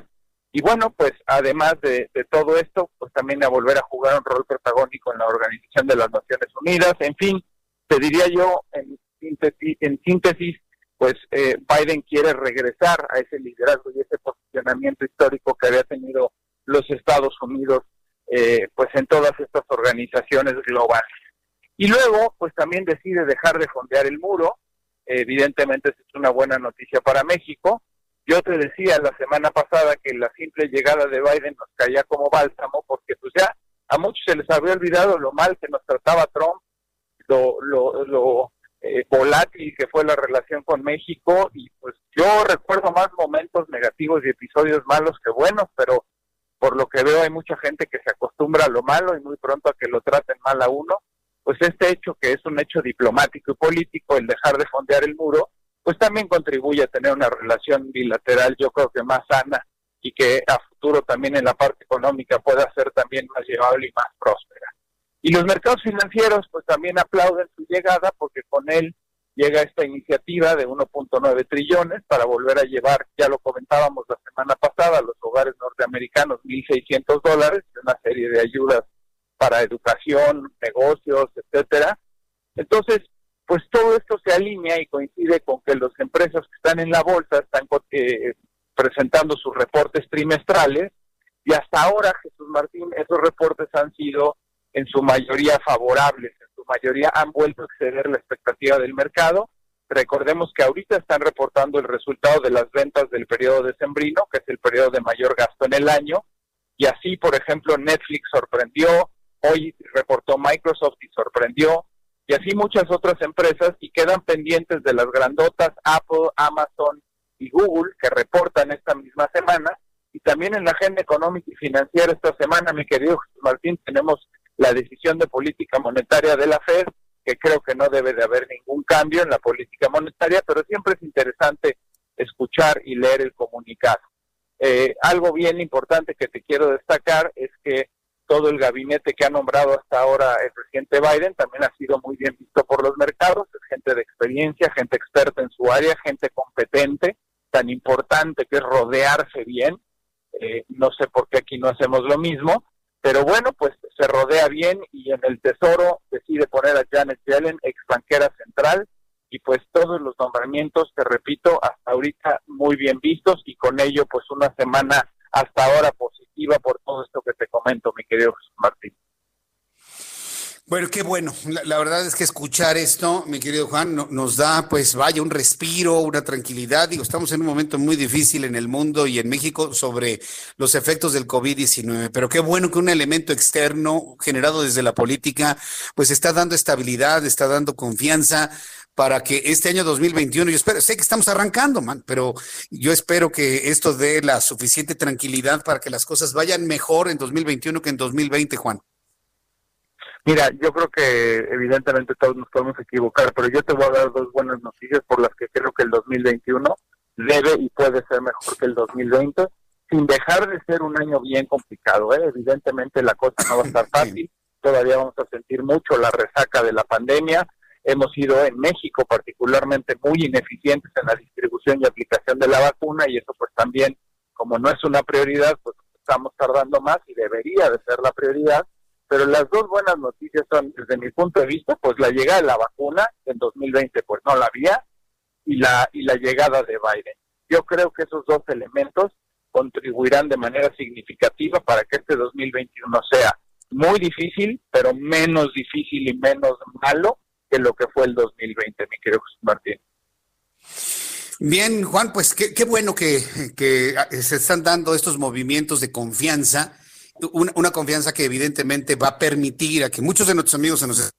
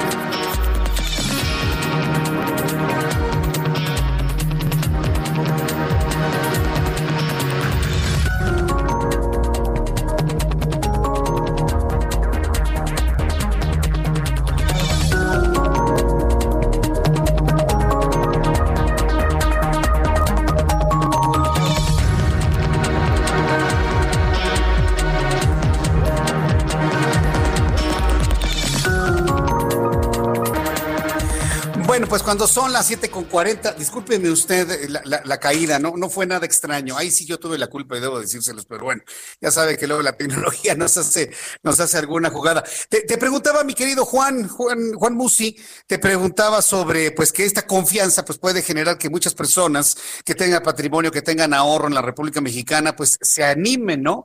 A ir a estrategias que los hagan crecer y de esta manera pues sustentar mejor su negocio, tener más posibilidades de proyectos. Eh, danos tu cuenta de, Twitter, por favor, Juan, para que las personas que requieran pues alguna actualización en cuanto a estas recomendaciones pues puedan entrar en contacto contigo. Claro, te voy a decir dos cosas en 20 segundos. Mi cuenta de Twitter y un consejo rápido. Arroba Juan S. Musi, arroba Juan S. Musi. Y algo que no dije es que el dólar últimamente se ha fortalecido un poquito, de haber estado en 19.70, ha estado oscilando entre el 20.10 y el 20.20 pero yo creo que sigue siendo conveniente estar pendiente y va a haber otra vez muchos momentos para volver a entrar y comprar eh, dólares. Yo creo que la paridad peso-dólar va a estar razonablemente estable. Los pues bueno a estar pendientes y evidentemente cuando se trata de patrimonio, pues yo estoy seguro que siempre hay momentos clave para poder entrar mejor. Arroba Juan S. Musi, mi querido Jesús Martín. Pues, eh, qué, bueno que lo comentas, porque entonces los tiempos donde estaba el dólar más bajo por la incertidumbre Trump ya pasaron, ¿no? Quedaron hace una dos semanas atrás. Estabilidad y tipo de cambio entonces. ¿Y sabes qué pasa? Que cuando Estados Unidos mantenga las tasas por un periodo largo todavía pegadas al 0% y sigan imprimiendo dinero, es muy probable que el dólar se mantenga débil. A mí mi único miedo hacia adelante por el que esta estabilidad cambiaria no se pueda mantener, perdón que te lo diga en términos coloquiales, es porque la reguemos aquí, que localmente hagamos algo mal. Pero coyunturalmente la condición del dólar debe de ser de debilidad hacia adelante versus todo el mundo. Bien, pues eh, gracias por ese, por ese consejo de observación y pues te agradezco como todos los martes, Juan, que participes con nosotros aquí en el Heraldo Radio. Un fuerte abrazo, mi querido Juan. Otro, mi querido Jesús Martín, cuídate mucho. Muy buena noche. Te vaya muy bien. Hasta luego, que te vaya muy bien. Es mi compañero y amigo Juan Musi, analista financiero. Escríbale, pregúntele, Juan S. Musi. Las condiciones han mejorado mucho y yo creo que es tiempo para que usted piense en serio hacer algo, hacer algo con lo que tiene. Además, eso que comenta Juan Musi lo podemos comprobar de manera muy clara. No necesita usted comprar dólares porque se va a Estados Unidos y tener ahorros en dólares. Para algunas personas que me están diciendo, ay, si yo ni compro dólares, Jesús Martín. Sí, pero puede verlo usted en el costo de la gasolina. Hay una relación directa, hay una relación directa. Cuando se fortalece el dólar, el precio de la gasolina en México sube un poquitito. Cuando se debilita el dólar, entonces el precio de la gasolina baja ya abandonó los precios de 19, de 16, 17, 18 pesos, 10, la gasolina ya anda en 19.99, 20 y 20 centavos. Y en algunos lugares hasta la de color rojo, la premium, anda en 22 pesos o más. Entonces ya abandonó los precios de 16, 17 y obviamente los adoradores de ya sabe quién, se les cae el internet, ¿no? Cuando empieza a subir la gasolina. ¿Quién sabe por qué? Es un fenómeno muy, muy extraño que nunca he podido entenderlo. ¿Por qué cuando pasan cosas se cae el internet de los de los defensores a ultranza. Bueno, ya el reloj marca en este momento las 7.45. Las 7.45 hora del centro de la República Mexicana. Miren, más información sobre lo que hemos estado informando sobre el estado de salud del presidente.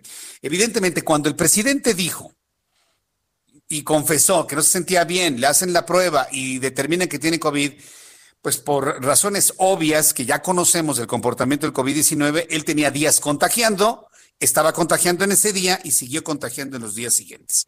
Bueno, eh, evidentemente como el presidente estuvo en contacto con muchas personas, se han empezado a hacer la prueba de COVID. Ya se lo hizo Rosa Isela Rodríguez, salió negativa. Eh, la secretaria de Gobernación, Olga Sánchez Cordero, salió negativa. También se lo hizo eh, Marcelo Ebrard Casabón, secretario de Relaciones Exteriores, salió negativo. Nada más sí le quiero decir a los secretarios de Estado, ¿sí? Que tiene que hacerse una nueva prueba en cinco días. El protocolo así lo indica. El que sale negativo y tuvo contacto con personas con COVID-19 tiene que hacerse una nueva prueba dentro de cinco días. Porque puede ser negativo en este momento porque el virus todavía no se manifiesta. Tienen que hacerse una segunda prueba en cinco días más. Es decir, la próxima semana. La próxima semana tendríamos que conocer los resultados de una segunda prueba de quienes tuvieron contacto con el presidente de la República. Es por su salud, señores. Hay quienes se han resguardado de manera voluntaria, por supuesto, y eso me parece muy bien.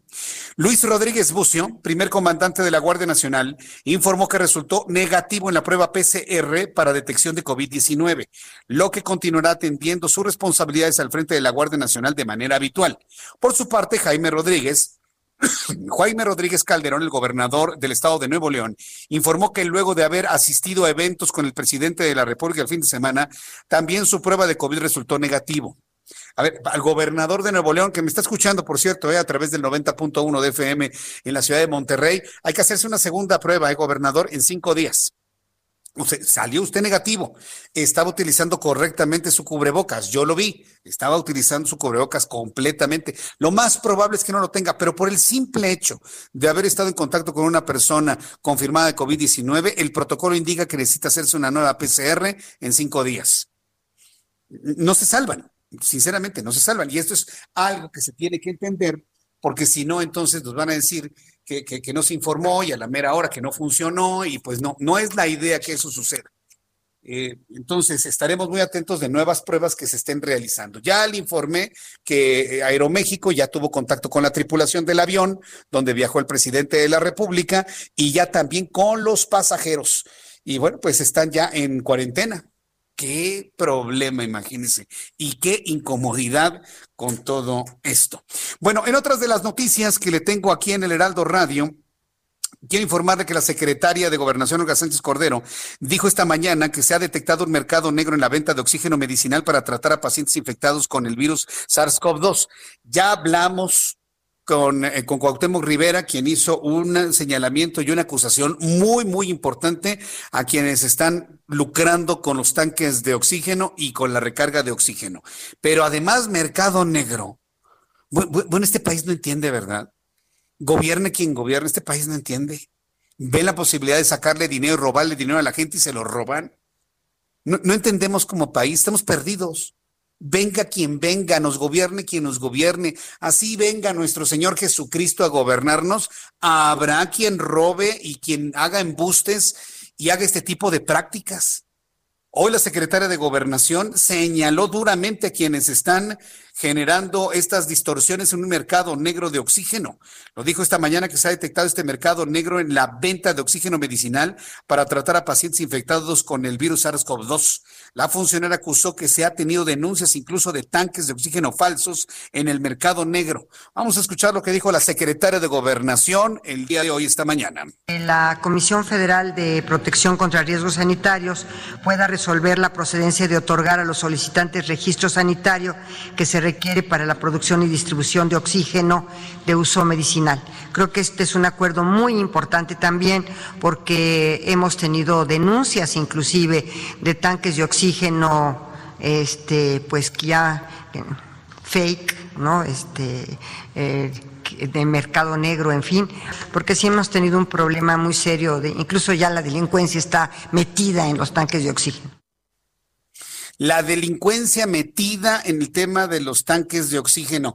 También la secretaria de Gobernación aclaró que el presidente, esta es una aclaración que me parece muy prudente y muy importante hacerla, ¿eh? porque hay mucha especulación en las redes sociales y de repente me escribe alguien así muy, muy, muy en conocimiento de las cosas y me dice, no, Jesús Martín, si ya vacunaron al presidente. No, hoy lo confirma la secretaria de Gobernación. López Obrador no ha recibido ninguna vacuna contra coronavirus. Además, agregó que tras dar positivo al COVID, el presidente se recupera bien. Entonces, queda aclarado el asunto. Nunca recibió el presidente una vacuna de COVID. Yo se lo dije aquí en el Heraldo. Ah, no, pero hay quien dice, no, Jesús, si ya lo vacunaron, ya no lo habían vacunado. No lo habían vacunado.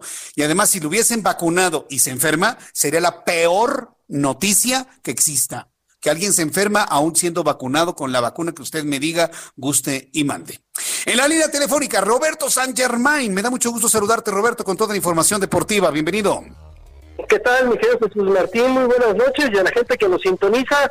Pues sí, la noticia de hoy que salió en todo el mundo, pues es el primer aniversario luctuoso de Kobe Bryant, de Black Bamba, este hombre que murió el 26 de enero del año pasado, recuerdo bien porque yo estaba en un noticiero deportivo, estábamos dando noticias y de repente pues salió la nota en un sitio de espectáculos y decía que se había caído el helicóptero de Kobe Bryant y pues nadie podíamos dar crédito en ese momento y ya casi al final del, noticiero pues resultó que sí se había caído el helicóptero en allá en Calabazas, California, en donde iba Kobe Bryant, su hija Yana y siete personas más.